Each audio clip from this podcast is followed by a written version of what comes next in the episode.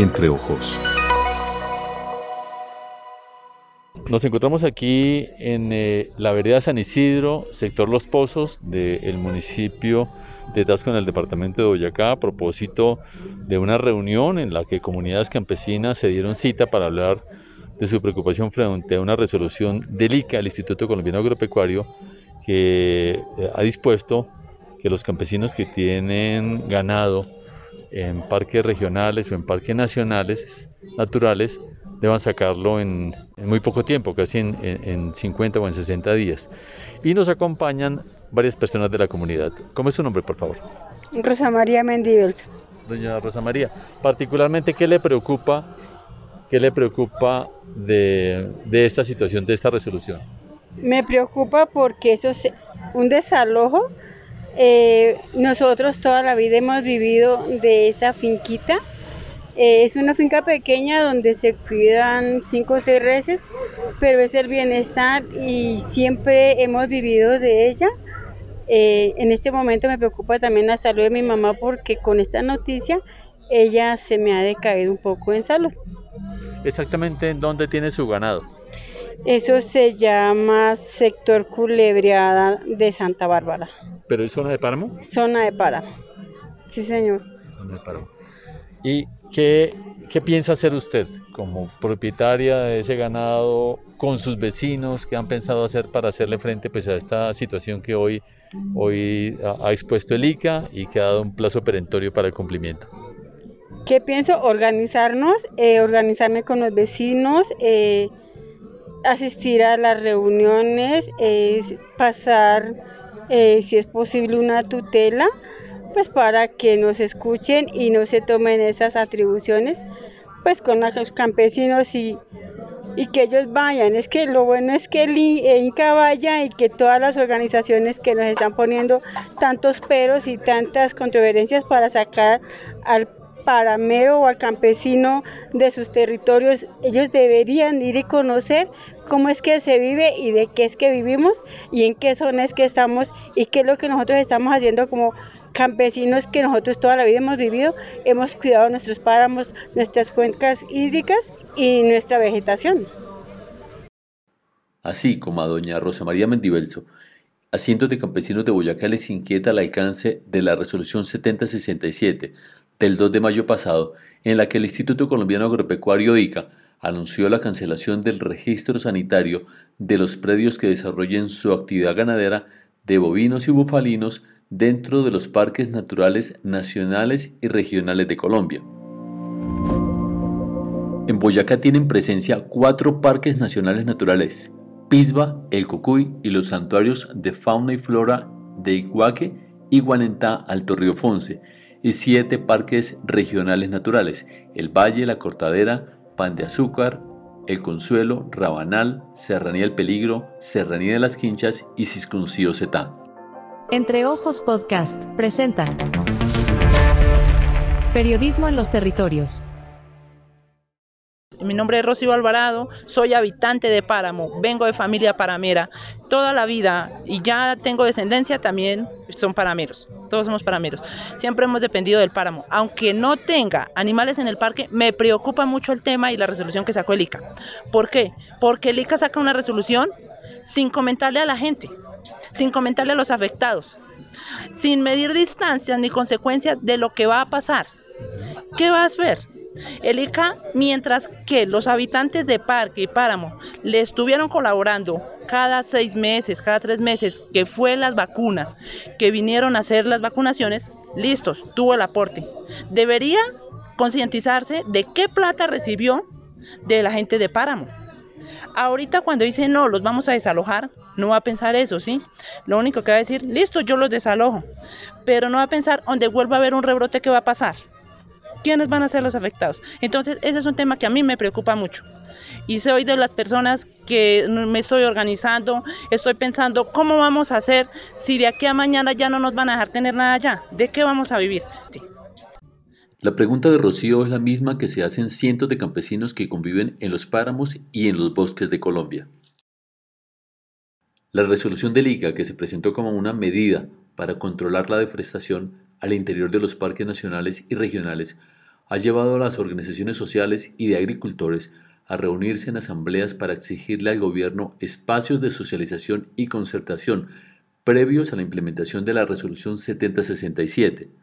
Para conocer cómo lo están haciendo, hablamos con Laura Zárate, integrante de la Asociación Nacional Campesina José Antonio Galán, Azonalca, y del Coordinador Nacional Agrario. A Laura le preguntamos sobre las implicaciones sociales del alcance de esta medida del ICA, de cancelar los registros sanitarios de los predios en los que se desarrolle actividad ganadera de bovinos y bufalinos dentro de los parques nacionales, naturales y regionales de Colombia. Bueno, eh, digamos que en un primer momento, pues eh, la preocupación, sí, la preocupación y un poco la, indignación, porque, porque la resolución es, es muy represiva. La resolución busca eh, despojar al campesinado, la resolución busca desplazar al campesinado, pero sobre todo rectifica el querer de este gobierno y de los gobiernos que lo anteceden en definitivamente dejar un campo sin sin campesinos, ¿no? Entonces, detrás del campo sin campesinos hay varios intereses. Nuestra lucha pues siempre ha sido por la permanencia y la defensa de, del territorio. Esta resolución se firma hace un mes y tiene 90 días para cumplirse, ya quedan nomás 50 días. En todo este tiempo, eh, ni el ICA ni las corporaciones regionales han hecho socialización al habitante de, parques regionales naturales eh, para, el tema de Corpo Boyacá, acá en Boyacá, y parques nacionales tampoco ha hecho socialización para eh, parques nacionales, como es el caso de, de Pisba, donde nos encontramos hoy. Es innegable que aquí se configura un dilema. El gobierno busca proteger los páramos y los bosques de la deforestación provocada por actividades como la ganadería, pero ¿cómo hacerlo sin afectar a los pequeños ganaderos? Se lo preguntamos a Laura. La resolución dice que una de sus causas es el tema de la deforestación, ¿sí? Otras leyes como la ley de delitos ambientales o la operación Artemisa del año pasado, pues digamos que se basan en esto, ¿no? En, en, la protección del medio ambiente y todo lo que ha venido pasando. Pero nosotros insistimos mucho en que hay que focalizar las cosas y hay que ir a, la causa, realmente quiénes están causando el daño ambiental. ¿sí? Entonces nuestra lectura es que el campesino que posee dos vacas, el campesino de la huerta, el habitante de páramo, no es quien causa este daño ambiental, incluso son cuidadores del páramo y cuidadores del parque. ¿Sí? Quien causa el daño ambiental pues son las personas que tienen grandes extensiones de tierra, los terratenientes con sus monocultivos, ¿sí? o con sus grandes extensiones de ganado, que es la ganadería. Pero las leyes no se aplican hacia ellos, ¿sí? son leyes digamos un poco represivas después hacia, hacia el de urbana, pues como se dice coloquialmente. Claro, igual hay que tener un, equilibrio y el campesino y el habitante de páramo eh, vive constantemente el equilibrio con la naturaleza porque es la naturaleza quien, quien no solamente es su lugar de vivir, sino quien le quien le provee a él y a sus ancestros y a sus futuros, pues, pues la subsistencia, ¿no? Laura utilizó un término que inquieta a los campesinos y que han desvirtuado hasta la saciedad los representantes del gobierno y las autoridades ambientales, el destierro. Pero la política pública no puede ser desterrarlo, ¿sí? Porque la política pública busca desterrarlo no para cuidar el medio ambiente, nosotros lo veíamos ahorita. Qué coincidencia que en parques naturales regionales y nacionales se esté prohibiendo la tenencia de vacas, si se, esté queriendo sacar al campesino, pero si tenemos licencias mineras. Entonces yo creo que este, para nosotros claro que es un tema de la protección de, del medio ambiente, pero para el gobierno es un tema de, de intereses, digamos, ya más eh, económicos y políticos. La decisión del ICA de controlar la deforestación a través de la suspensión de los registros sanitarios de los predios que desarrollen su actividad ganadera en los parques naturales nacionales y regionales de Colombia, tiene también en aprietos a los alcaldes, que le piden al gobierno concertación con los campesinos y las autoridades locales. Hablamos con el jefe de gobierno de Tasco, Juan Yesid Cusbat sobre las alternativas de la comunidad para convivir de manera sostenible con el páramo. La comunidad tiene la mayor parte de la solución. Ellos proponen eh, un ejemplo. Eh, tenemos cuatro hectáreas, eh, lo decía un, paisano, gobierno, permítanos que 3.5 de esas hectáreas las podamos seguir laborando. Y ese punto 5 lo vamos a hacer como área protegida, como compromiso, como compensación, y ir mirando alternativas concertadas para lo que va a ser esa reconversión del territorio. Entonces, esas mesas de trabajo concertadas con la comunidad, acompañadas realmente de los ministerios, quienes son los dirigentes y digamos finalmente las personas que toman las decisiones, pero desde el mismo eh, conocimiento de lo que pasó hoy con el trazado de la línea Humboldt, nace una, una nueva postulación y es replantear ese trazado. Entonces seguiremos insistiendo en que esas mesas se tienen que desarrollar y que a la final de, de, de la toma de la decisión para la firma de esa resolución, pues realmente las ponencias de la comunidad hayan sido escuchadas.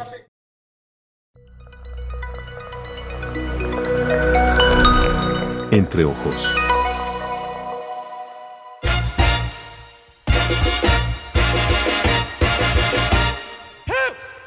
En 1995, Gabriel García Márquez creó en Cartagena la Fundación para el Nuevo Periodismo Iberoamericano. Tras 25 años impulsando el periodismo independiente, ético, innovador y riguroso, ahora somos Fundación Gabo. Somos taller de periodismo. Formamos, inspiramos, incentivamos y conectamos a periodistas de toda Iberoamérica. Somos Premio Gabo. Premiamos el mejor periodismo en español y portugués. Somos Festival Gabo. Celebramos en Medellín el poder de las historias en la mayor fiesta del periodismo y la curiosidad. Somos Centro Gabo. A partir del legado de Gabo, promovemos proyectos de desarrollo social, cultural y educativo. Somos Fundación Gabo. Con camaradería y severidad desde el Caribe colombiano, promovemos un mejor periodismo, la creatividad y la memoria de nuestro fundador.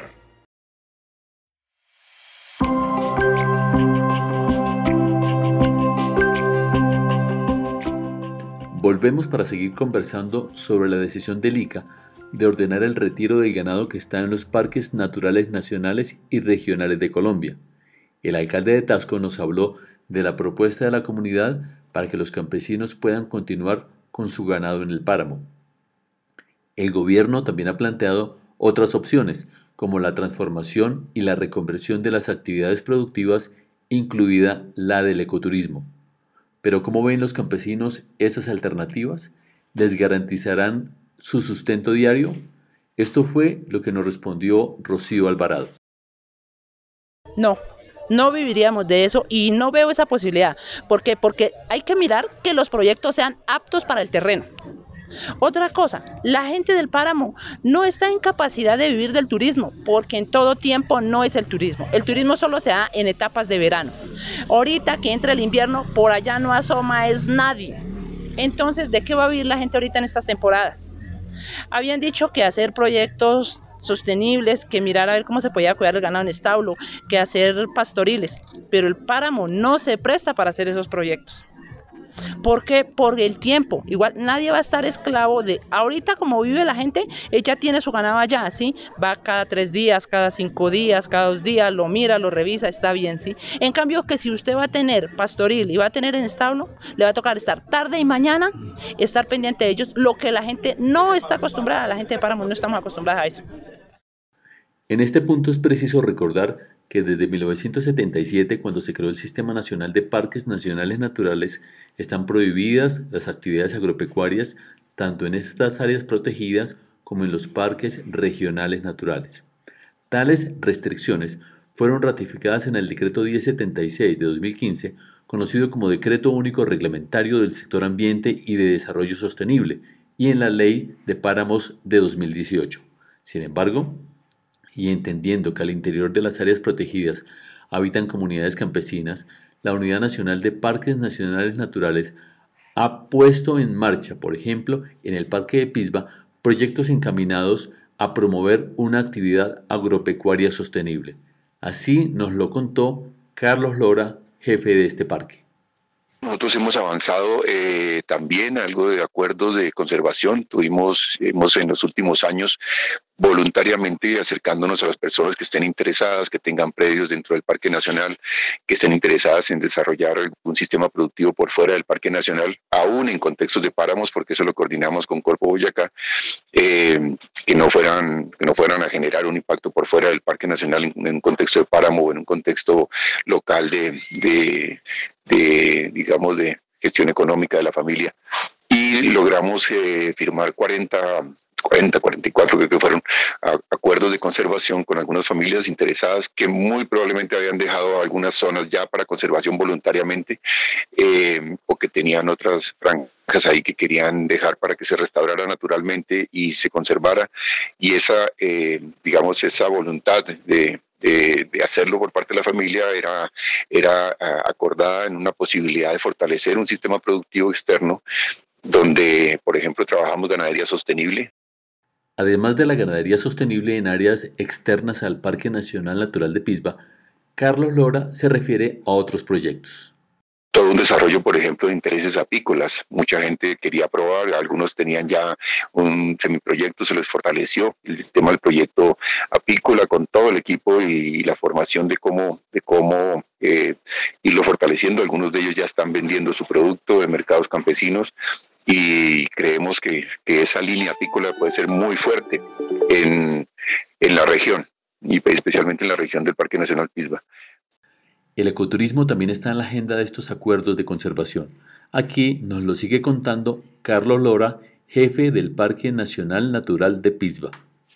Uno de los acuerdos se apoyó eh, una posada campesina cercana al municipio de Socha y con y la persona que estaba interesada invirtió invirtió el, el, aporte financiero por la por la compensación de, de haber dejado su periodo de conservación en eh, el fortalecimiento de una cabaña que tenía eh, y alcanzó para una parte, pero él colocó el resto y ahorita tiene una posada, posada campesina que la, que la alquila muy bonita, muy bien hecha, con todas las condiciones y que estamos ayudando también a promocionarla para que la gente la use y, y se y le dé un beneficio también en un contexto de atractivos eh, eh, agroturísticos, ecoturísticos, de turismo cultural, que puede llegar a ser como un nodo grande para la región y que podría ser una alternativa también a, diferentes situaciones económicas locales. Para lograr que estos acuerdos surtan el efecto necesario, es decir, que ayuden a la conservación de las áreas protegidas y permitan a las personas que viven allí subsistir dignamente y obtener rentabilidad por su trabajo, se necesitan recursos económicos permanentes y una articulación entre las entidades oficiales. Estos acuerdos son voluntarios y se necesita un poco la articulación porque de alguna forma eh, los recursos de parques no son lo suficientes como para tener un, recurso permanente y poder hacer acuerdos con todas las familias que tenemos. Entonces necesitamos articulación pues con las instituciones también que tienen estos intereses, la corporación, con la gobernación, con el Ministerio de Agricultura, con las alcaldías municipales que, pueden llegar a complementar y que de alguna forma eh, facilitan también estas posibilidades de... Eh, fortalecer la participación social en la conservación, especialmente de familias campesinas que viven en las áreas protegidas. Entreojos.co es un sitio web dedicado a tratar temas ambientales de Boyacá. Contamos historias sobre conflictos ambientales y experiencias significativas de conservación ambiental. Visítanos en entreojos.co, entreojos.co, en Facebook, Twitter e Instagram. Otra voz clave en esta discusión de si puede haber o no ganadería en los parques nacionales, naturales y regionales es la de Herman Amaya Telles, director de Corpo Boyacá. Los dedos de la comunidad apuntan hacia las autoridades ambientales, a quienes señalan de pretender la conservación de las áreas protegidas a expensas de su propio bienestar y de su expulsión de zonas de páramo y de bosque. ¿Qué piensa Herman Amaya sobre la resolución del ICA? Bueno, conversemos un poco sobre la resolución 7067 del ICA, una resolución que ha despertado muchas inquietudes en un buen sinnúmero de comunidades habitantes de, de áreas protegidas de la jurisdicción de Corpo Boyacá y yo diría de todo el país. Esta resolución conmina al ICA para mm, no llevar a cabo procesos de vacunación y sacar del registro de predios vacunados aquellos predios que se encuentran en áreas protegidas, tanto parques nacionales como parques naturales regionales. En ese orden de ideas em, se genera acá una enorme tensión y es eh, la preocupación que esgrimen sectores campesinos de cara a no poder llevar a cabo el proceso de vacunación para brucelosis y aftosa en, en, el ganado que cuentan, eh, que tienen ubicados en estas áreas. Amaya se refiere además a lo expuesto en el actual Plan Nacional de Desarrollo en relación con los acuerdos que deben establecerse con población campesina en condición de vulnerabilidad, que habite, ocupe o realice usos tradicionales asociados a la economía campesina en áreas protegidas. Yo quiero reconocer que la ley 1955 reconoció por primera vez en su articulado la posibilidad de brindar acuerdos de conservación para dirimir estos conflictos socioambientales que se están dando en todo el territorio colombiano. En el caso de Boyacá, nosotros tenemos siete parques naturales regionales, hay cuatro parques naturales nacionales. Estos siete iniciales eh, son competencia o eh, están bajo la jurisdicción de Corpo Boyacá y tienen presencia en 18 municipios. Nosotros ya hemos tenido dos, tres reuniones con alcaldes. La primera reunión con el alcalde Monguí, después una reunión con cinco alcaldes, Tutasá, Santa Rosa, Belén, eh, Sogamoso, Monguí, Mongua. Y esta semana se llevó a cabo una reunión en el despacho del señor gobernador con la presencia de los 18 alcaldes. Hay alcaldías o municipios que tienen una mayor presión social porque cuentan con un mayor número de personas en estas áreas, como lo es Monguí, Sogamoso, Mongua. Hay municipios donde la presión es mínima, por ejemplo, Miraflor, eh, eh, Moniquirá, Arcabuco, eh, en el Parque Natural Regional Serranía del Peligro. Y un poco lo que hemos nosotros concluido, lo que creemos nosotros que se puede hacer, es primero solicitarle a ICA que esta resolución tenga un tiempo de aplicación más amplio, un año, año y medio, dos años, de tal manera que las instituciones como los municipios, las corporaciones, la gobernación, puedan sumar esfuerzos con el propósito de caracterizar, identificar a estas comunidades, entender su realidad socioambiental y ante todo socioeconómica, de cara a poder definir aquellas familias en condición de vulnerabilidad que serán las personas que podrán establecer acuerdos de conservación con la corporación de cara a permitir que la actividad pecuaria se pueda llevar a cabo de manera controlada en el marco del acuerdo de conservación, eh, en el marco del acuerdo de conservación, em, para garantizar digamos, un desarrollo sostenible, una protección de unos ecosistemas de enorme valor estratégico y a su vez una actividad económica que permita mejorar las condiciones sociales y socioeconómicas de estas comunidades campesinas que habitan áreas protegidas. Es claro que a pesar de este planteamiento, la población campesina que convive con parques naturales, nacionales y regionales, ve con cierto recelo la actuación del Estado y así lo reconoce el director de Cuerpo Boyacá. Creo que un reto importante acá, Germán, es entender que debemos como instituciones generar procesos que promuevan confianza entre las comunidades.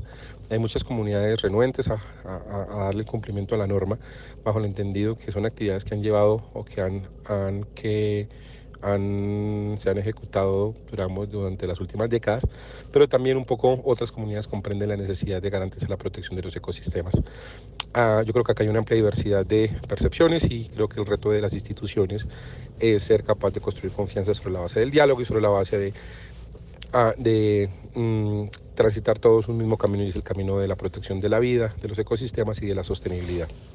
Mientras se concertan todos estos acuerdos de conservación, los campesinos que conviven con los páramos, al menos así se deja ver en el páramo de Pisba, se están organizando para exigirle al Estado que este tipo de decisiones sean dialogadas en conjunto, que se les tenga en cuenta, que se considere su realidad socioeconómica, que ellos no quieren ser desplazados o terminar como mendigos en las ciudades.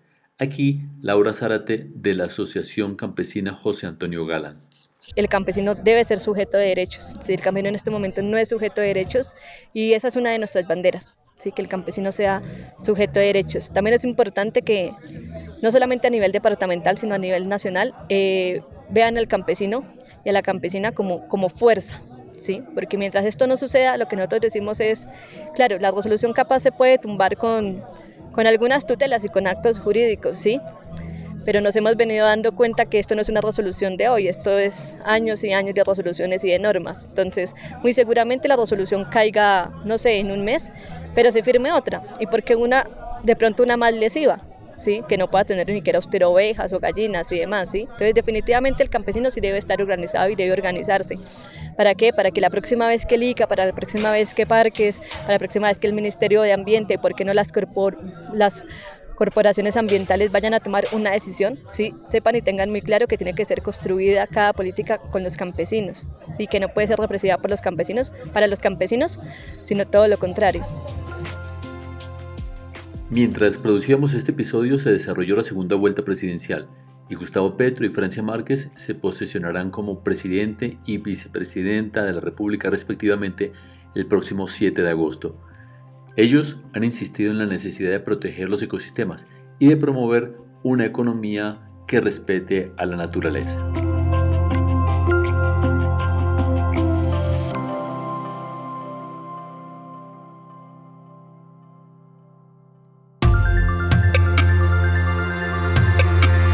Entreojos.co es un sitio web dedicado a tratar temas ambientales de Boyacá Contamos historias sobre conflictos ambientales y experiencias significativas de conservación ambiental. Visítanos en entreojos.co, entreojos.co, en Facebook, Twitter e Instagram. Bien, hemos llegado al final de este nuevo episodio. Les invitamos a repasar nuestros podcasts, a visitarnos en nuestro sitio web entreojos.co y a seguirnos en Facebook, Twitter e Instagram bajo el perfil Entreojosco. Esta historia fue editada por Germán García Barrera y Carlos Andrés Ballesteros. Gracias por escucharnos. Este podcast se produjo gracias al programa Crece Digital 2021 para la transformación de medios en Colombia, una iniciativa de la Fundación Gabo y de Facebook Journalist Project.